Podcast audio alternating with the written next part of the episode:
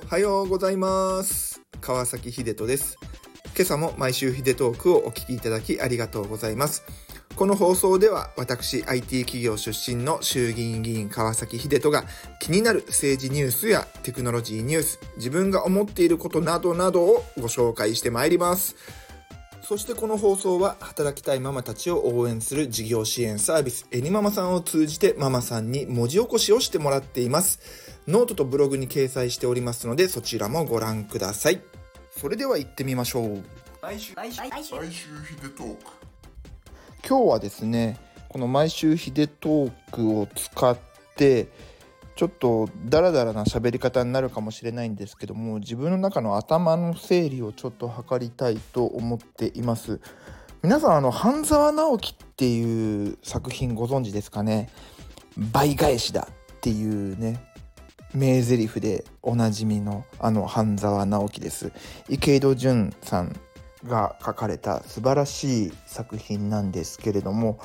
これの、えー本で言うと3巻で「ロスジェネの逆襲」っていう回があってこれ2020年のドラマの前半パートにもなっていたものの元なんですけれどもこの作品の一番最後にですね中野渡頭取が言った言葉っていうのがかなり刺さりました。何かというと、まあ、今回のこのロスジェネの逆襲で舞台となっている銀行 VS 子会社の証券会社において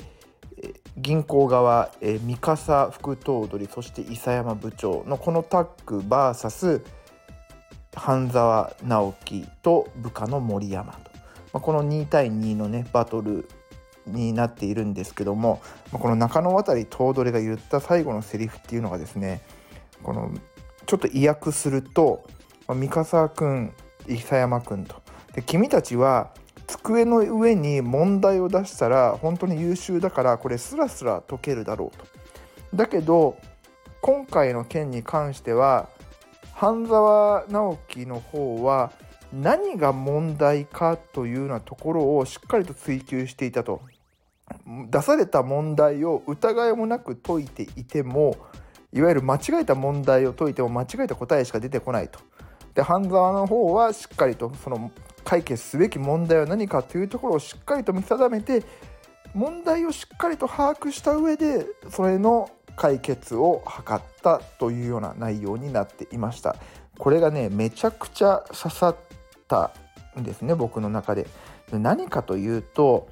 まあ、今回ね自民党の中で自民党刷新本部っていうのが出来上がったというのは皆様ご存知の通りです。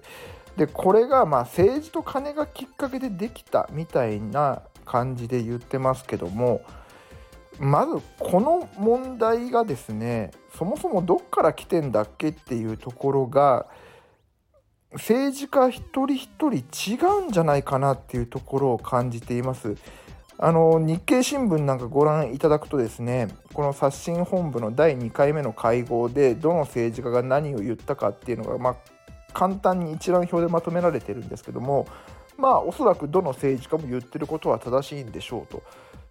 日経新聞にも簡単にまとめられていましたのでそれをちょっとリンク貼っときますけれども、まあ、おそらく言ってること全て正しいと思うんですよね。ただうん問題の捉え方がみんなまちまちだと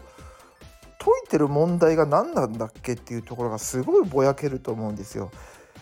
僕はですね今回のこの党刷新本部を開いたやっぱり一番の理由っていうのはなんで自民党ってこんなに支持率下がっちゃったんだっけ？なんでこんなに信頼を失っちゃったんだっけっていうところをしっかりと見直さなきゃいけないと思うんですよね。例えばそれがうんと議員の逮捕だったりあるいは大臣副大臣政務官になった方々がまあ個人的な不祥事で辞めたとかですね、まあ、あるいは女性局がパリに研修に行ってエッフェル塔の前で浮かれたポーズを取っちゃったっていうものだったりとかそして派閥によるこの裏金問題っていうところとかねこういろんな課題があると思っています。でこれの問題は何だっけっていうのを一個一個洗い出してそれこそですねホワイトボードにしっかりと書いて今日はここに関して議論しましょういやいやそれ前に問題点をしっかりと洗い出しましょうっていうのをやんないとなんか議論ってすごく拡散してしまうような気がするんですよね。いや極論を言っちゃえばじゃあ派閥を解消したらうん大臣副大臣政務官の不祥事ってなくなるんかいと派閥を解消したら海外研修で浮かれた写真を SNS にアップしないのかいとこういったところがですね全然リンクしないんですよねなんかみんな本当に派閥は悪だということを問題として机の上に上げてそれに対してカリカリ問題を解いてるように見えて仕方ないです。それが本当に今回の問題を解決するんでしょうかと。やっぱりまずはみんなで問題点が何なのかっていうところ解決すべき課題は何なのかっていうのをまず一遍洗い出しましょうっていうところから今回の議論はスタートすべきなんじゃないかなというふうに思っています。なんだかね今日聞く限りだと3時間会合をやったらしくて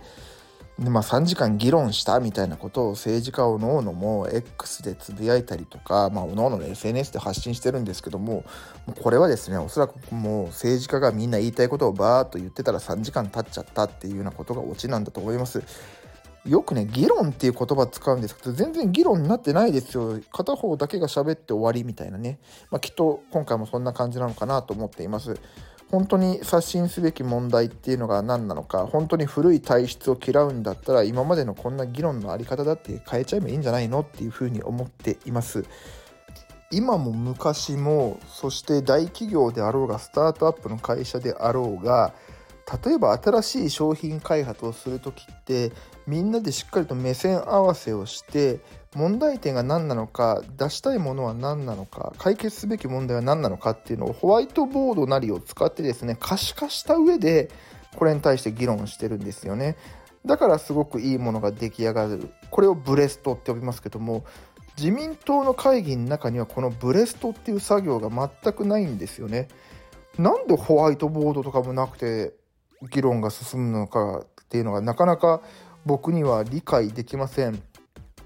こう政治家になったばかりの時はですね、まあ、ホワイトボードがなくて結構僕はドキドキしていたんですけどもああすごいなみんなこれ頭の中に入ってるんだと。頭の中でしっかりとこう絵が描けていてそれはきっとみんな共通した絵を持ってるんだというふうに思っていたんですけれどもこうやって2年経って3年目に突入した今となってはですねあそんなこともないなっていうふうなことを思い始めました。本当に目の前でみんなで問題を可視化して共有するっていうことができていない限り議論の焦点っていうのはどんどん分散してしまって正しい答えが導けないんじゃないかというふうに思いました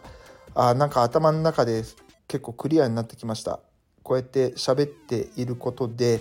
自分がどういうふうに思っているかっていうのがかなりクリアになってきましたので、えここからしっかりと動いていきたいと思います。今日の毎週ヒデトークは僕の頭の中をすっきりさせるような回にお付き合いいただきましたけれども、まあ、自分で言うのもなんですけど喋っててすごく大切なことを言ったような気がしています皆様も是非解決すべき問題は何なのかっていうのを考えてそしてそれに対して答えを出していくこういう作業をやっていくといいんじゃないでしょうかというわけで今日の毎週ヒデトークはこんな感じで終わります。今週も1週間張り切っていきましょう。じゃあね。